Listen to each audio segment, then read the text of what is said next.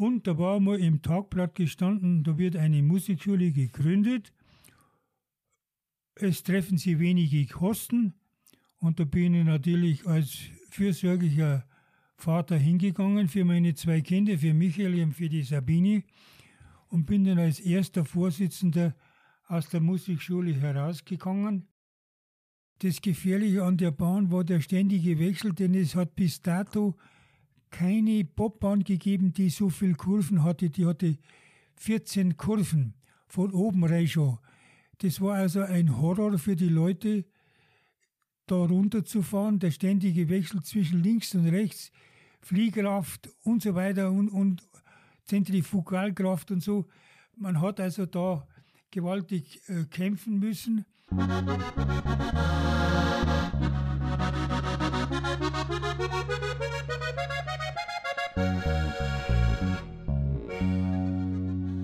Servus, grüß die und hock die her zum Horgarten, der Podcast aus Garmisch-Partenkirchen.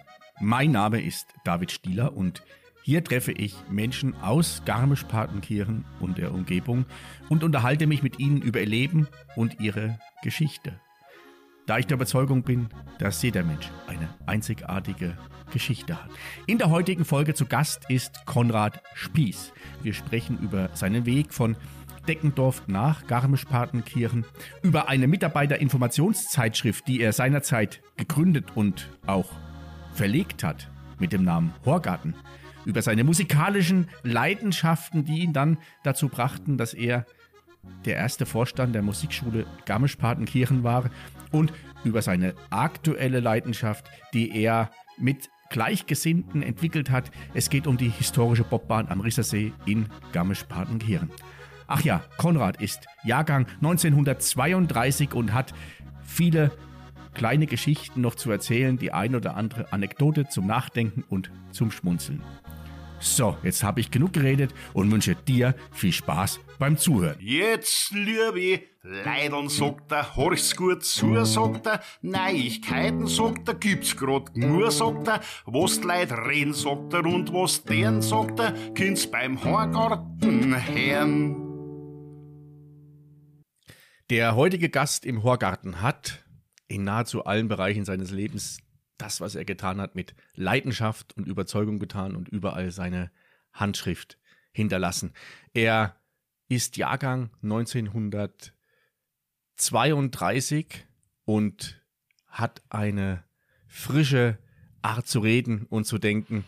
Herzlich willkommen im Horgarten, Konrad Spieß. Ja, grüß Gott. Konrad, ich sag vielen Dank, dass wir den Horgarten hier bei dir daheim ähm, halten können. Horgarten ist ja auch ein Thema, wo du ja schon eine Verbindung hin hattest zu deiner äh, früheren Zeit in der Sparkasse Garmisch. Ja, das war so, um die Leute, das Personal draußen bei den Filialen im ganzen Landkreis zu informieren, was in Garmisch läuft, habe ich äh, eine betriebsinterne Zeitung ins Leben gerufen und die einige Zeit auch äh, gemacht. Und die hat sich ja schlicht und einfach Horngarten genannt. Dass man sich also am Horngarten trifft und dass man ein bisschen rasch und austauscht, Informationen, sagt man heutzutage. Also da sollten wir uns abseits des Mikrofons nochmal über Urheberrechte unterhalten. ja, weil die Idee zu dem Horgarten Podcast und dem Namen Horgarten kam aus genau den, den gleichen Beweggründen. Also was beschreibt es am schönsten, wenn zwei Leute, drei Leute zusammenhocken und ein bisschen ratschen oder miteinander schmatzen, wie die Niederbayern sagen, ähm, um ja eine nette Zeit zu haben. Also da haben wir beide den gleichen Gedanken gehabt und den gleichen Namen gegeben. Ja. Aber mit wahrscheinlich, also zu deiner Zeit, es waren 1950, 60, 70 umbenannt und jetzt ist es in die 2020er Jahre. Ja, es, es war eben so, dass äh, die Leute dann dankbar waren und es fördert auch das Gefühl, mir kehrt zusammen, mir kehrt wo dazu, nicht die in Garmisch, sondern auch mir, weil die ja die gleiche Arbeit machen und dann doch dankbar sind, wenn sie hören, was sie da und dort tut, wie es halt so geht, wenn man äh, ratscht miteinander. Der, also das ist ja die, die, also nicht die Vorstufe, das ist ja genau das Gleiche, was jetzt oftmals auch als Unternehmensmitarbeiterkommunikation, ähm, das ist, die Wege sind jetzt weitaus einfacher. Also du kannst Unternehmen das als in Podcastform machen, als E-Mail-Newsletter, als irgendwo äh, wird das in einer Cloud gespeichert. Bloß damals war das schon sehr innovativ wahrscheinlich, oder? Das war ganz was Neues. Im weiten Umkreis kann ich mich erinnern, dass sowas bestanden hat. Aber das Bedürfnis war sicher überall das Gleiche. Äh, man möchte was hören, wo kehre ich dazu? Und äh, das da die Leute gern wissen und gern informieren. Und aus dem Grund muss man sagen, äh, ist die Idee vom Hochgarten eigentlich jeden von uns betreffend, denn wir sind doch auch jeden Tag in der Tagesschau und sonst was.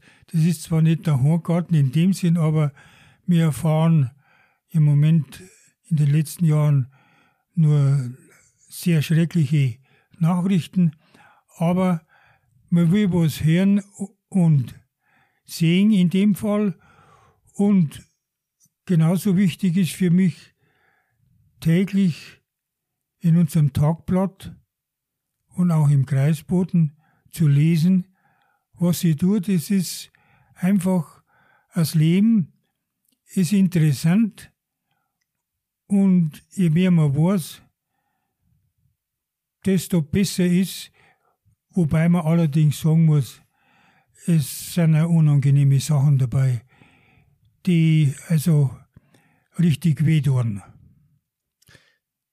Da kann ich nur, das kann ich nur bestätigen. Ähm, Gerade in den zurückliegenden Monaten oder Jahren, die, die Informationen, die wir bekommen, werden immer schrecklicher und beschäftigen die Menschen immer mehr.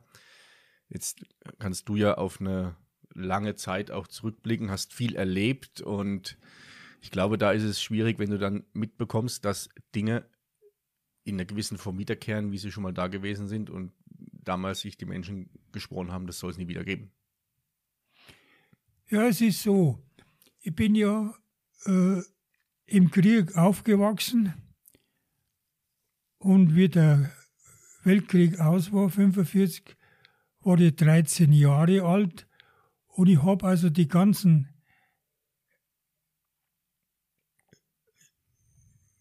Schlussereignisse noch lebhaft in Erinnerung. Bombenangriff in, in Deckendorf auf, ins Hafengelände und sonst was.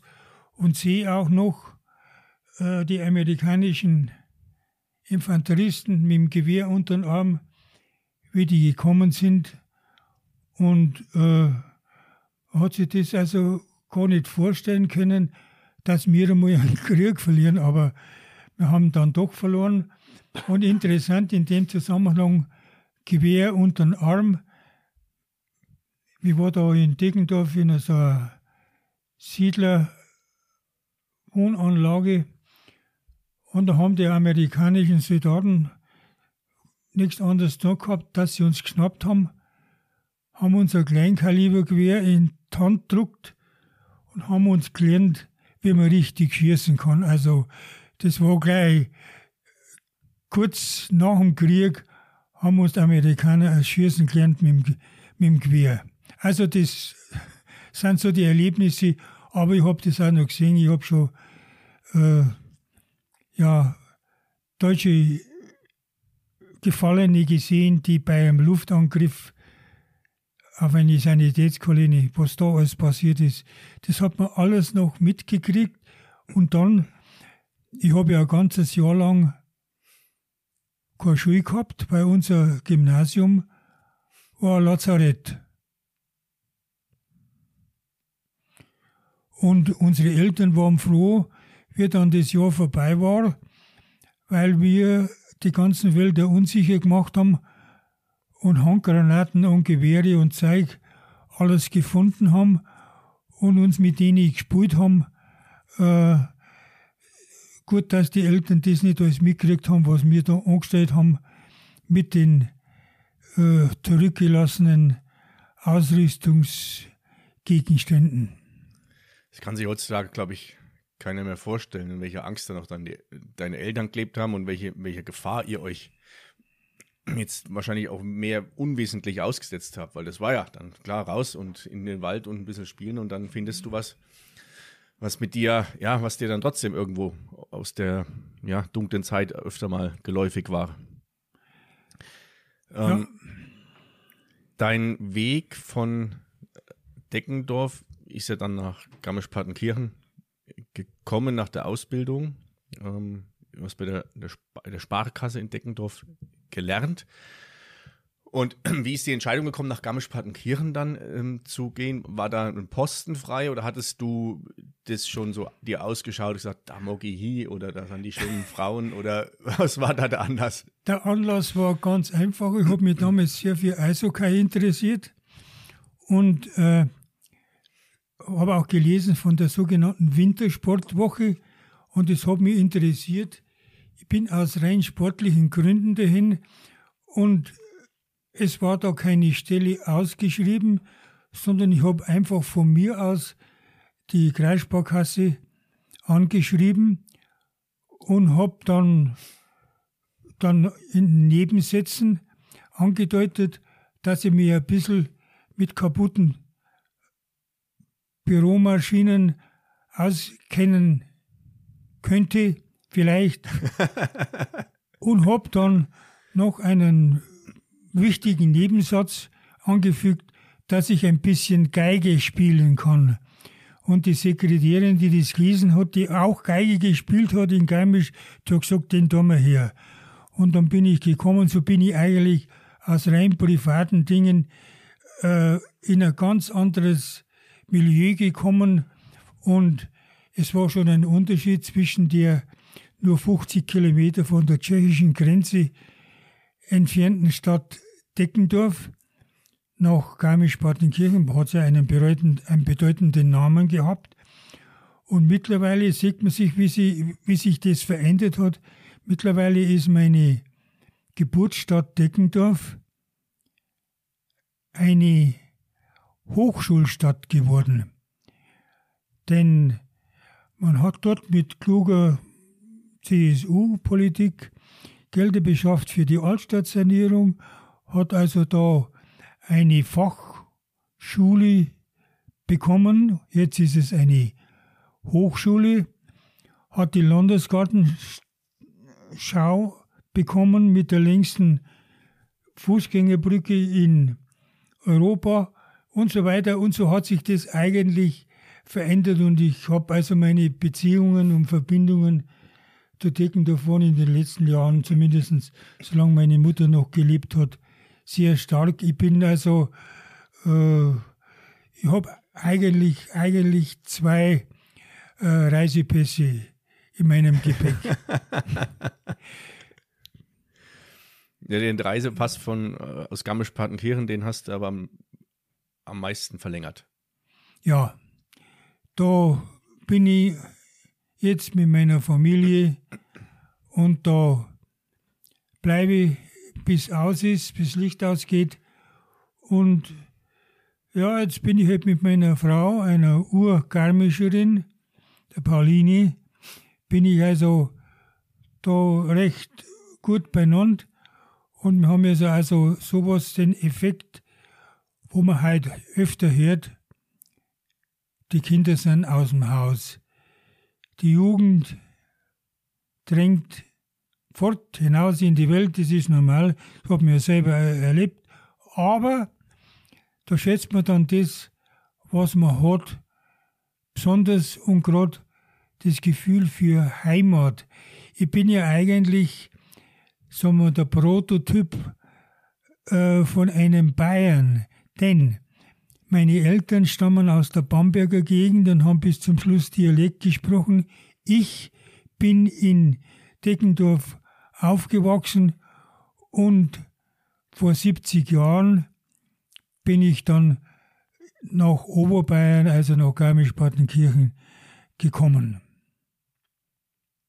Jetzt fehlen, fehlt noch ähm, Mittelfranken, Schwarm fehlt noch und dann hast du ganz Bayern abgedeckt. Ja, und das ist also auch interessant. Mittelfranken, da waren erst vor ein paar Tagen, letzte Woche waren erst eine Bekannten- und Verwandtengruppe da im Popmuseum, denen hat, es, denen hat es sehr gut gefallen. Und ich persönlich, das ist vielleicht eine Eigenschaft von mir, ich mag Dialekte gern. Dialekte haben unglaublich viel Kraft und äh, da steckt viel Heimat drinnen in den Dialekten. Und äh, es ist ja bezeichnend, dass der oberste Dialektforscher in Bayern, der Roland, das ist ein Engländer, aber jetzt mittlerweile voll akklimatisiert und mir machen Dialekte unheimlich Spaß. Die, die, ich lese den Schmeller sehr gut und genau und weiß, was da drin vorkommt. Zum Beispiel, zum Beispiel schreibt der Schmeller, das war ein Lehrer aus der Oberpfalz, der erläutert den Wort, das, das Wort Ries. Und da kommt auch das Wort Rissese vielleicht her, denn das Wort Ries bedeutet nichts anderes als Rinne und überall dort, wo man Bäume gefällt hat im oberen Bereich, hat man die zusammengezogen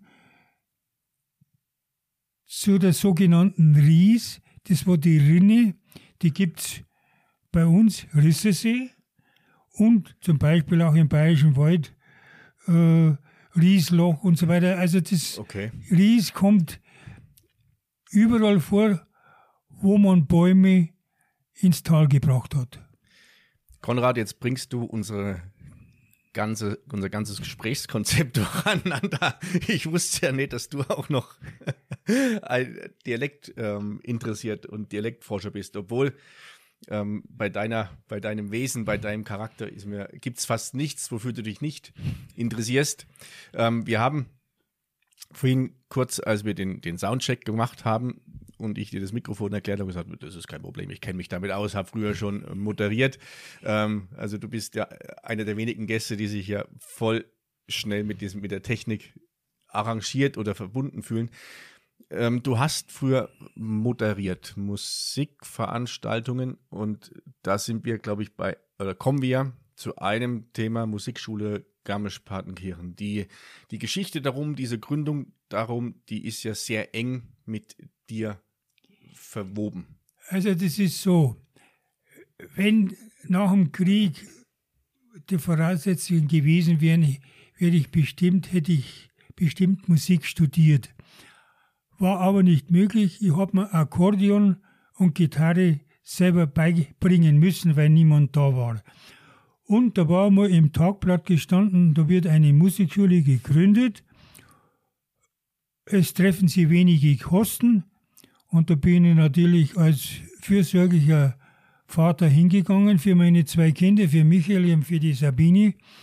Und bin dann als erster Vorsitzender aus der Musikschule herausgegangen die ich dann ehrenamtlich zusätzlich 14 Jahre lang noch aufgebaut und geleitet habe und wo ich heute noch im Orchester als Bratscher am letzten Pult noch versuche, so gut wie möglich zu spielen. Und als Moderator war so, ich habe mich auch um Volksmusik sehr gekümmert und habe äh, den sogenannten Ansager gemacht bei Sänger- und Musikantentreffen in Deckendorf und auch da. Und äh, ich kenne also die Aufregung eines Moderators, wenn er dort steht und weiß nicht mehr, was er sagen muss, kenne ich also recht gut. Und für mich hat es zwei Elemente gegeben zum beruflichen. Das eine war der Sport. Ich habe meine Sportabzeichen gemacht. dann war es äh, für mich die Musik. Ich habe also als Gitarrist Tanzmusik gemacht und mit den Akkorden und so weiter. Also eines von den beiden hätte ich machen können, aber das war zeitlich nicht möglich. Es war nach dem Krieg. War ich froh, dass ich überhaupt äh, bei der Sparkasse in Deggendorf als Lehrling untergekommen bin. Das war ja, wie gesagt, 50 Kilometer von der tschechischen Grenze entfernt. Das war das sozusagen eine Art Notstandsgebiet. Es hat sich erst in den letzten Jahrzehnten wesentlich, ganz wesentlich verbessert. Eine Fra Frage, die mir zum, zum Musikmachen einfällt. Du hast dir also selber ähm, Gitarre und Zirch beigebracht. Ähm, wie gab es irgendwann den, den, auch den Zeitpunkt, als du dann angefangen hast, dich mit Noten zu beschäftigen, oder ist es weiterhin nach, nach Gehör und ähm, nach Stimmung, wie du dann spielst? Ja, es ist also das Notenlesen selber äh, habe ich mir selber beigebracht und äh, richtig also Geige gelernt und dann Bratsche habe ich im Gymnasium und da habe ich sehr gute Ausbildung genossen. Und es war auch alles in der Nachkriegszeit. Da war Musik gefragt. Also es, man kann ungefähr so sagen, es hat also fast keinen Tag gegeben, wo ich in Deckendorf mir aufs Rad geschwungen habe und Geige dabei zu irgendeiner Probe, zu irgendeinem Konzert irgendwo hingefahren bin. Das war damals eine ganz andere Zeit. Man war äh, musikalisch ausgehungert. Ah, okay. Dann, also dann verstehe ich das mehr und mehr, dass das alles auch die Musik du nicht nur in dir trägst, sondern auch dann gelebt und dann mit gefördert hast und dann auch damit dann im, im Falle von der, der Gründung der, der Musikschule in Garmisch-Partenkirchen und deiner ähm, ehrenamtlichen ja. Vorsitz du ja auch dann einen es was gemacht hast, wo es nicht um die Person Konrad Spieß ging, sondern wo es darum ging, deinen Kindern und auch allen anderen Kindern es zu ermöglichen, den Zugang zur Musik zu bekommen. Ganz genau. Es war genau die Idee, dass man gesagt hat, an den eigenen Kindern hat man es gesehen, Musik ist sehr gut und hilft den jungen Leuten sehr viel.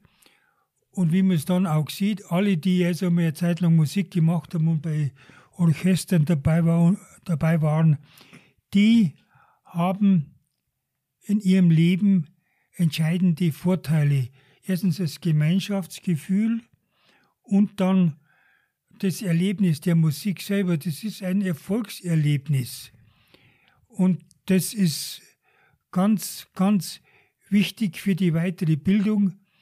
Und äh, man sieht es auch im Umfeld von den Leuten, die also mal als Musikschüler 1972 angefangen haben, was aus denen geworden ist.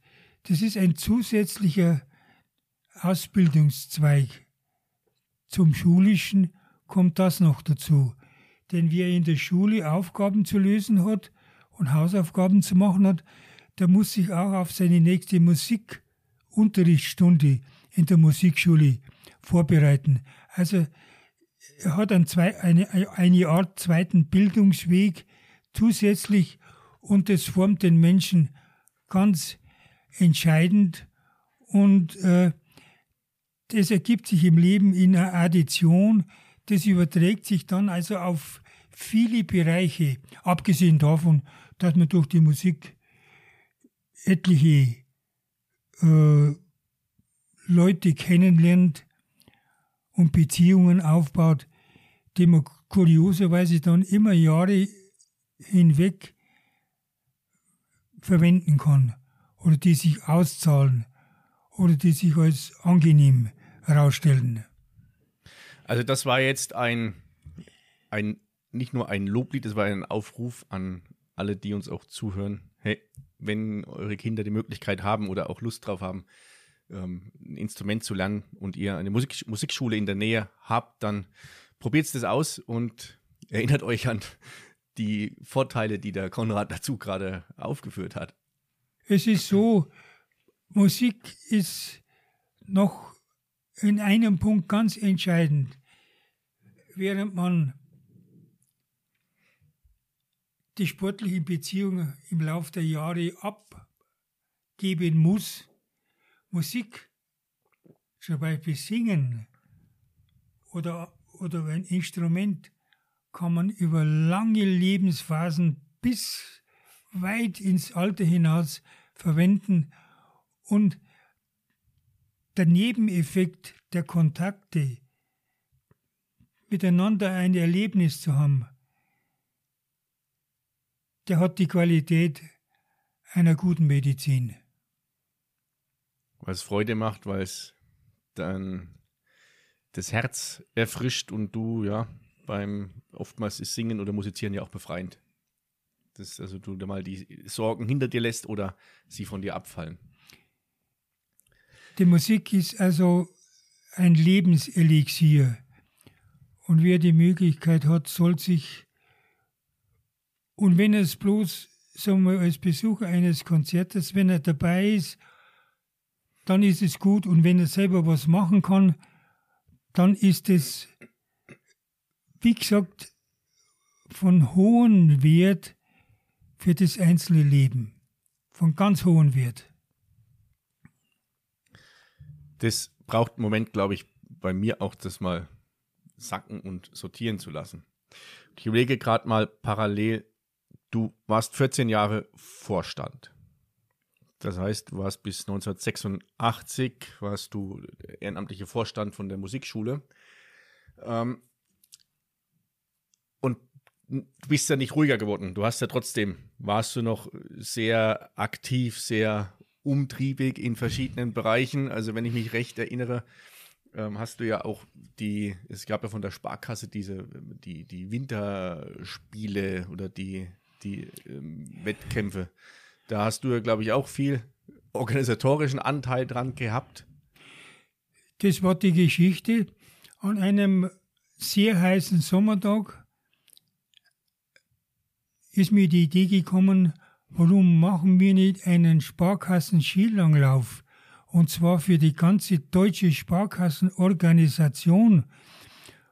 Und es ist dann gelungen, ich habe Beziehungen gehabt zum, zur Werbestelle im Sparkassenverband München, dann zum Sparkassenverlag und so weiter. Und da ist dann 1980 ist es mir gelungen, den ersten deutschen Sparkassen-Skilanglauf in Krünn durchzuführen. Da waren ein paar hundert Leute da und seitdem gibt es den nominell noch. Und es könnte sein, dass er im Jahr, dass er in dem Jahr, ja, 2024, dass er wieder in Grün stattfinden könnte, wenn Frau Holle das so will, wenn es noch einen Schnee gibt.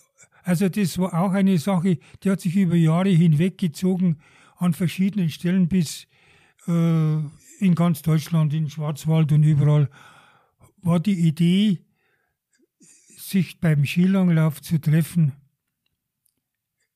in Anwendung. in Anwendung, schön. Und ich finde es ja, find es ja faszinierend, dass du ja nicht im ersten Moment denkst, ja, vielleicht hier so unsere Kollegen im, im Oberland, dass wir die zusammenholen, sondern wenn, dann hole ich gleich die Sparkassen aus ganz Deutschland zusammen. also wenn, dann sollen alle dran teilhaben an dieser Freude. Das Thema Wintersport hat ja auch noch dann oder ist ja bei dir auch noch ganz, ganz tief verwurzelt, beziehungsweise hat ja eine neue Leidenschaft bei dir dann erweckt. Ähm, nicht der Wintersport auf zwei Latten, sondern der Wintersport, ähm, wie er in der Vergangenheit oder historisch mal durchgeführt wurde, beim Bobfahren. Und da ist ja ein ganz großes Thema oder es gibt die bekannte historische Bobbahn am Riesersee in Garmisch-Partenkirchen und diesem ganzen Thema fühlst du dich verbunden, verschrieben, investierst Energie, Zeit und alles mögliche andere mit rein. Helf uns mal auf die Sprünge, was, worum, worum geht es bei dieser Bobbahn? Was, was, wie ist die dazu gekommen oder was, wie hast du sie für dich entdeckt? An einem Wochenendtag bin ich mal wieder hinauf zum Rissersee, wo ich jahrelang nicht mehr war. Und gehe da oben rum von der Badeanstalt auf. Da war, aha, das war dann die Kurve von der Bobbahn. Gut, geh weiter hinauf und komm dann an einen Punkt, wo die Forststraße hinauf gerade vorbeiführt und komme an einen Punkt und weiß nicht mehr, wo war da die Bobbahn. Und was stellt sich raus? Ich weiß es nicht. Ich drehe mich um und sehe, dass Fichten unterschiedliche Astlängen haben. Die einen auf der rechten Seite gekürzt, die anderen auf der linken Seite gekürzt. Dann habe ich gewusst, da ist die Bobbahn gewesen. Und bin dann auf und hab dann, bin dann runtergegangen und hab dann geschaut, ja, das war vorhin die Bayernkurve, was du gemeint hast. Das war falsch, das war die Zöpritzkurve. Die Bayernkurve war vollkommen zugewachsen. Und nicht zu glauben, also gut, dann habe ich meinen Rucksack einschließlich Motorsäge gepackt und habe dann angefangen auszuholzen und bin dann draufgekommen auf den richtigen Verlauf der historischen Olympiabobbahn, die dann 1934 mit einer Weltmeisterschaft eröffnet worden ist und seitdem sich so, äh, sich so darstellt, wie sie ist und ein Mann vom Landesamt für Denkmalpflege, der ist durchgegangen, hat gesagt, ich finde es unglaublich, dass das alles noch so erhalten ist.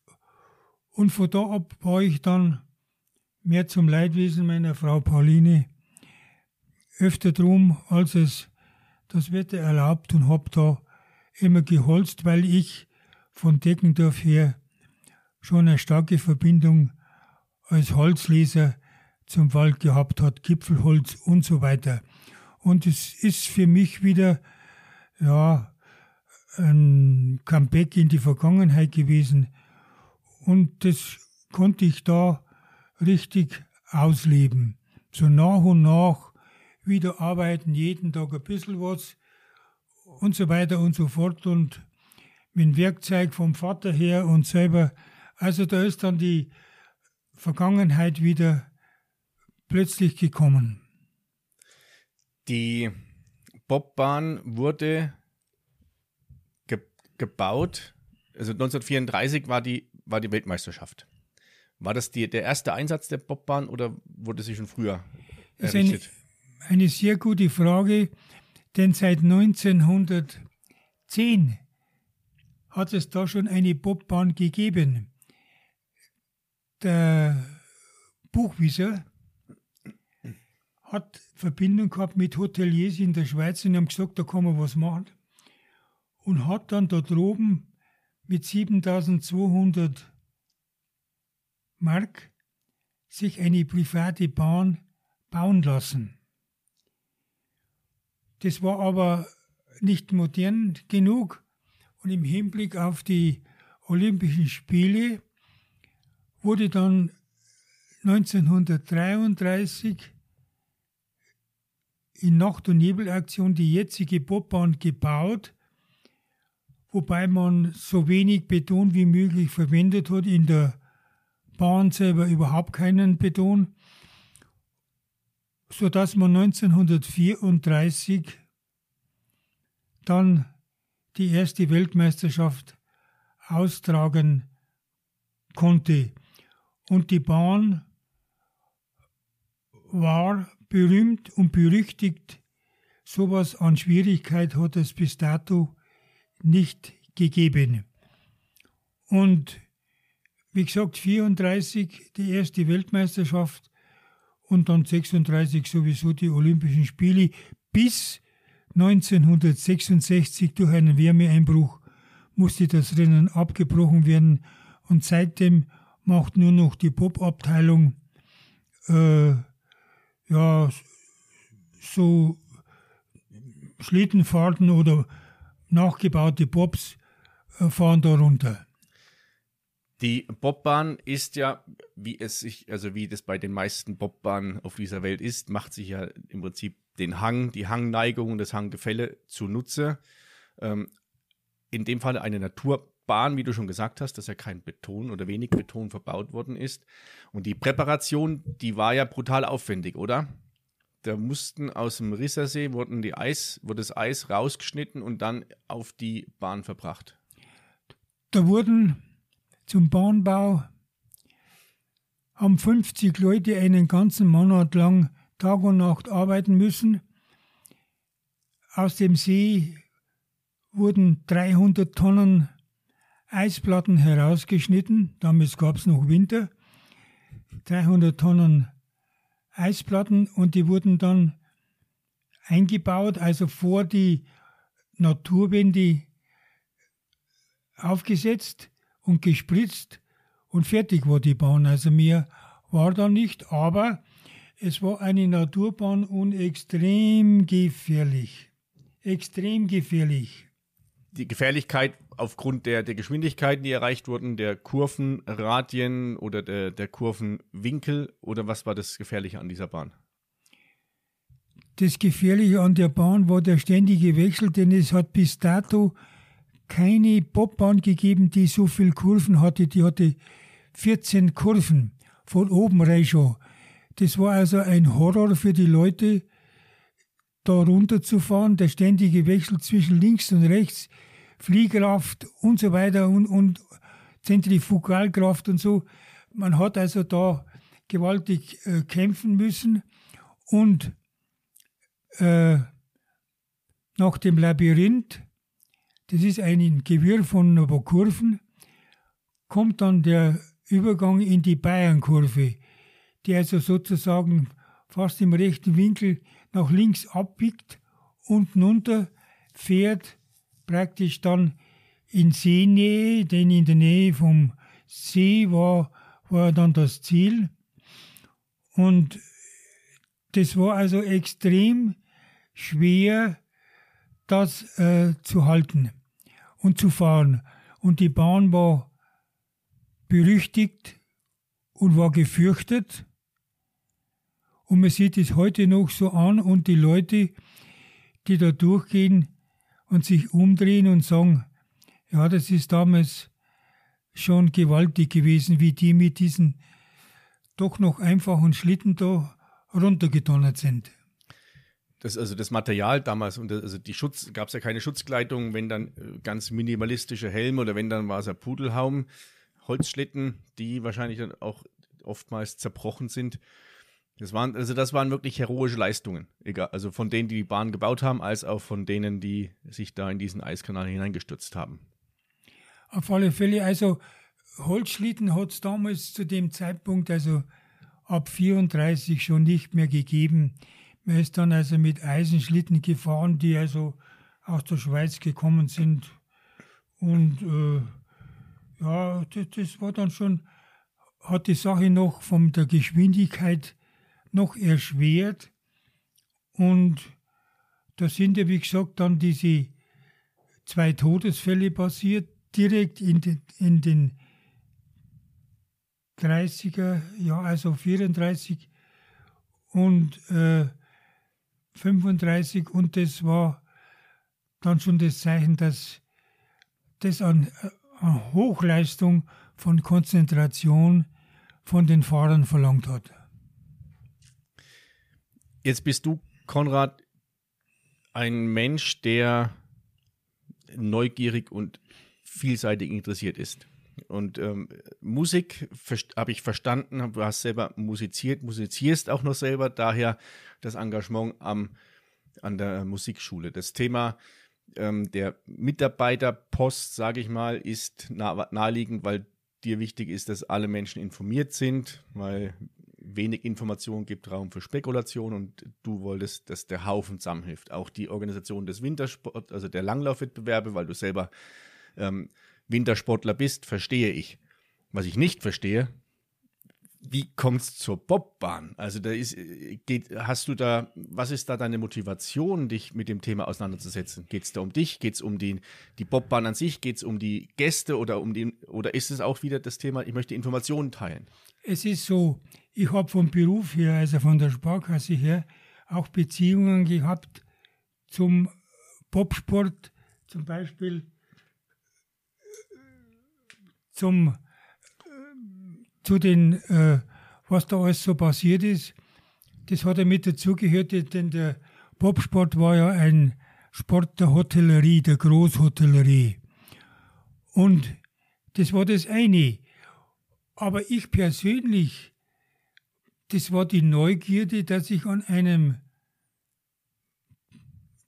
Tag mit viel Schneefall mir mal überlegt habe, was ist jetzt eigentlich aus der Bobbahn geworden?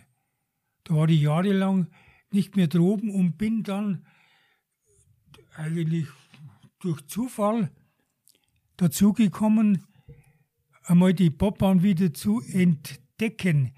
Die war ja vollkommen zugewachsen und so nach und nach hat sich das ergeben, eigentlich, ja, den Grund eigentlich nicht mehr, sondern ich wollte nur, da ist wieder mein altes Gefühl für Nostalgie rausgekommen.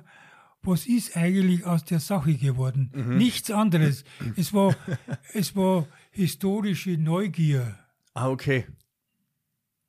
Und jetzt ist was draus geworden, dass jetzt ein, dass die Bahn zugänglich ist, frei zugänglich ist, dass sie beschildert ist, dass es ähm, Informationstafeln gibt. Es gibt den Bob-Schuppen, in denen es verschiedene Exponate gibt.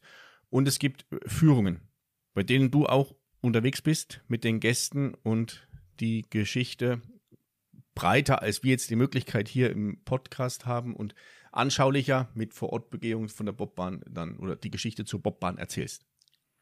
Wann finden diese Führungen statt? Die Führungen finden normalerweise äh, mittwochs zwischen äh, 14 und 16 Uhr ist der Bobschuppen das Popmuseum geöffnet. Und die Führungen selber werden eigentlich bestellt, die ergeben sich zum Teil aus Besichtigungen oder sie werden gleich angemeldet, dass sie sagen, wir kommen da und da, äh, können wir da eine Führung haben. Wobei man unterscheiden kann zwischen einer kurzen Führung oder zur Führung ganz hinauf bis zum historischen Start auf 920 äh, Meter Höhe. Und so entwickelt sich das eigentlich recht gut. Es ist seit, ich habe das seit Jahren, habe ich gesagt, wir müssen da aufmachen und es kommen auch die Leute und aufgrund von Werbung und Informationen ergeben sich auch Sonderführungen von Wandergruppen, Einzelführungen, Wandergruppen und so. Also da, da gibt es also eine lange Liste von, von Ereignissen, die sich da abgewickelt haben und die Leute nehmen das mit großem und größtem Interesse wahr. Also ich schreibe alle Informationen zu den Führungen oder wie du zu den Führungen kommst, schreibe ich in die Show Notes von von der, von der Folge. Da findet dann jeder auch die, die Infos dazu. Und ich glaube, was auch noch ganz wichtig ist bei der Bobbahn, das ist nicht nur Konrad Spieß, der da äh, ähm, derjenige ist, der das macht, der die Führung macht, sondern ihr seid ein, ein großes Team von Menschen, die mit genauso viel Leidenschaft und Enthusiasmus an, hinter der Sache stehen und diese auch vorantreiben, was vielleicht hier und da mal etwas als nervig wahrgenommen wird. Bloß wenn du für eine Leidenschaft und für eine Sache brennst, dann mockst du, dass es weitergeht, oder?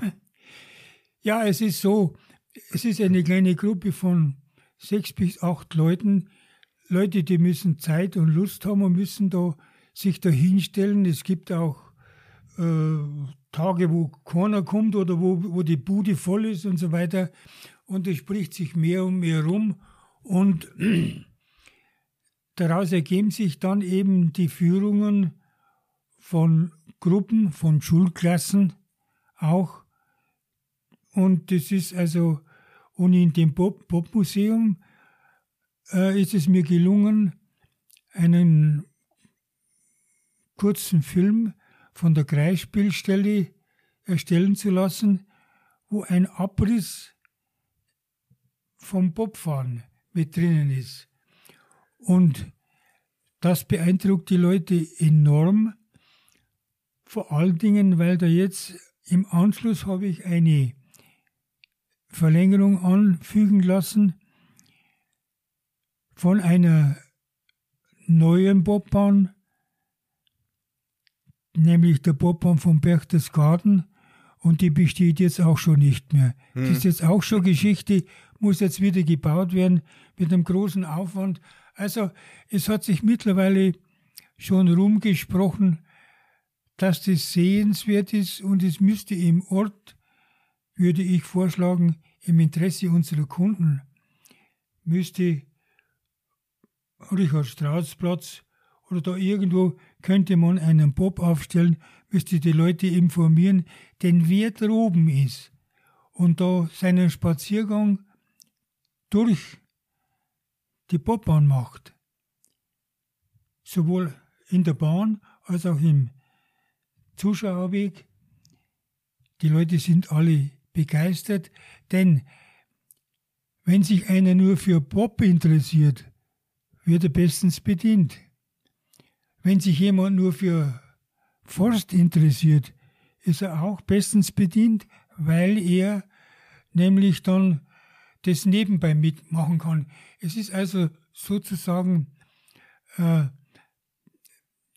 es ist keine Mogelpackung, es ist sowohl ein Waldspaziergang als auch ein historischer Wanderweg ein, ein historischer Wanderweg, der Wissen und Erinnerungen vermittelt, die anders als in einem klassischen Museum, ohne dass ich einem klassischen Museum zu nahe treten möchte, in Aktivität und in anderer Erlebbarkeit zugänglich macht. Konrad, es ist genau das passiert jetzt, was wir oder was ich schon befürchtet hatte. Ähm, die Dreiviertelstunde ist rum. Und klar, das ist bei deiner Lebensgeschichte, bei deinen Erfahrungen und den vielen, vielen Geschichten ist es unmöglich, da alles in, den, in diese kurze Zeit zu packen. Ich hoffe, dass die Menschen, die zugehört haben, die zuhören, dass sie ein Stück weit verstanden haben, was dich antreibt, was dich motiviert. Ich hoffe, für dich ist es in Ordnung, dass wir nicht alles so in der Tiefe haben besprechen können, wie es vielleicht manchmal auch notwendig gewesen wäre. Ähm, ich bin unwahrscheinlich begeistert von dir, von deiner Art, wie du die Dinge anpackst, wie du die Dinge verstehst. Und wir hatten das ja in der Vorbesprechung so mit äh, den, dass der Mensch nie auslernt, du jetzt dich nochmal mit Englisch beschäftigst, um am Bobschuppen ähm, englischsprachigen, englischsprachigen, englischsprachigen Menschen äh, da auch die Information weitergeben zu können. Und das ist erfrischend und vorbildhaft. Ich sage vergesst Gott. Dankeschön. Du, Konrad, ich sage vielen Dank. Ich habe noch eine Kleinigkeit, vielleicht überfahre ich dich damit. Ähm, diese Folge hat einen Episodentitel und eine Beschreibung. Und die, den Titel behalte ich mir vor und die Beschreibung kann von meinem Gast oder soll beigesteuert werden. Das kann eine Lebensweisheit sein, das kann ein Motto sein oder ein Slogan. Und den darfst du beisteuern. Ich möchte sagen, ich bin gern in Bayern. Da bin ich daheim. Konrad, von Herzen nochmal vielen Dank für den Austausch und Mai, war das eine schöne Horgartenheit. Ich hoffe, es hat euch gefallen und ihr nehmt was mit davon, wie Menschen mit einer Leidenschaft sich ja die Energie rausholen, neugierig bleiben und ja, vielleicht schaut ihr mal vorbei bei der historischen Bobbahn bei einer Führung oder ohne Führung.